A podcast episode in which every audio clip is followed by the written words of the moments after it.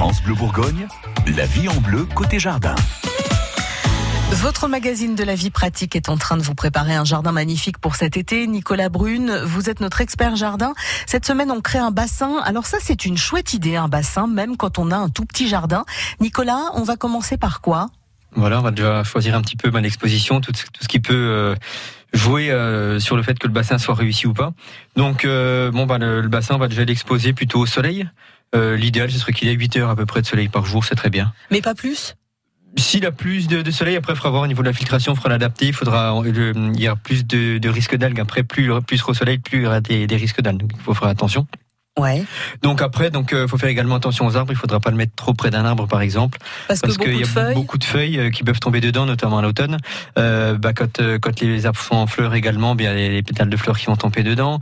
il faut faire attention également si on a des, des, résineux à côté. Donc si on a un sapin, un pin, des, des choses comme ça qui peuvent amener des aiguilles, donc amener de l'acidité, qui vont être euh, très très dur à décomposer. Donc ça, faut faire attention un petit peu à tout ça. Donc si on peut le, le, décaler par rapport à tous ces tous les végétaux, c'est quand même euh, c'est quand même mieux.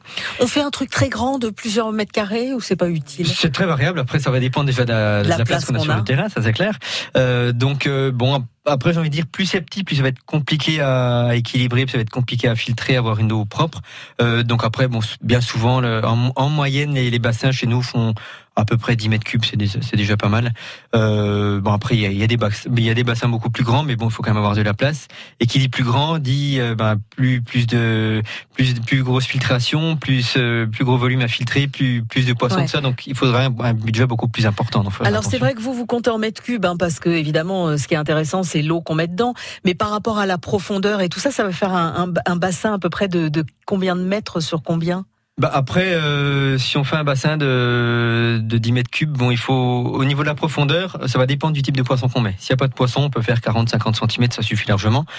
Euh, si on veut mettre du poisson rouge, il faudra minimum 80 cm de profondeur. Et si on met de la carpe coille, qui va être beaucoup plus grosse, qu'il faudra un peu plus de, de volume pour qu'elle se développe, un peu plus de profondeur pour qu'elle passe bien l'hiver, euh, il faudra compter à peu près 1 mètre 20 de profondeur.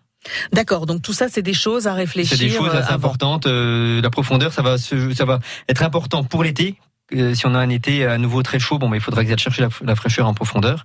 Et important en hiver, parce que si on a des gros hivers, il faut qu'elles aillent se mettre en profondeur pour avoir de l'eau à température relativement douce, on va dire. Ouais. Les matériaux? Les matériaux, après, bon, on peut les faire euh, en différents. Il y a différents matériaux. Si c'est des petits volumes, on peut faire avec des bassins préformés. Si c'est des plus gros volumes, après, on va partir avec de la bâche. Donc, l'idéal, c'est de la bâche PDM, c'est de la bâche caoutchouc, euh, un peu comme de la chambre à air. Euh, donc là, c'est vraiment ce qui est le, plus utilisé, on va dire. C'est ça, va être très bien, ça va prendre les formes, ça va ça va faire un petit peu le pli, certes, mais bon, on sera quand même tranquille. Et après, si vraiment on veut faire des choses très géométriques, éventuellement, on peut le faire en, béton, donc des aglos à bancher bien avec de la ferraille, et ensuite un enduit étanche et une peinture par dessus, là, on sera tranquille. Un joli bassin, vous aussi, vous pouvez en installer ou en construire carrément un. Les conseils de notre expert sont à retrouver sur francebleu.fr. Et puis dans une heure, Gilles Sonnet, notre expert en plantes d'intérieur, va nous encourager à planter du thym pour mettre du soleil dans nos assiettes et sur nos barbecues. France Bleu Bourgogne.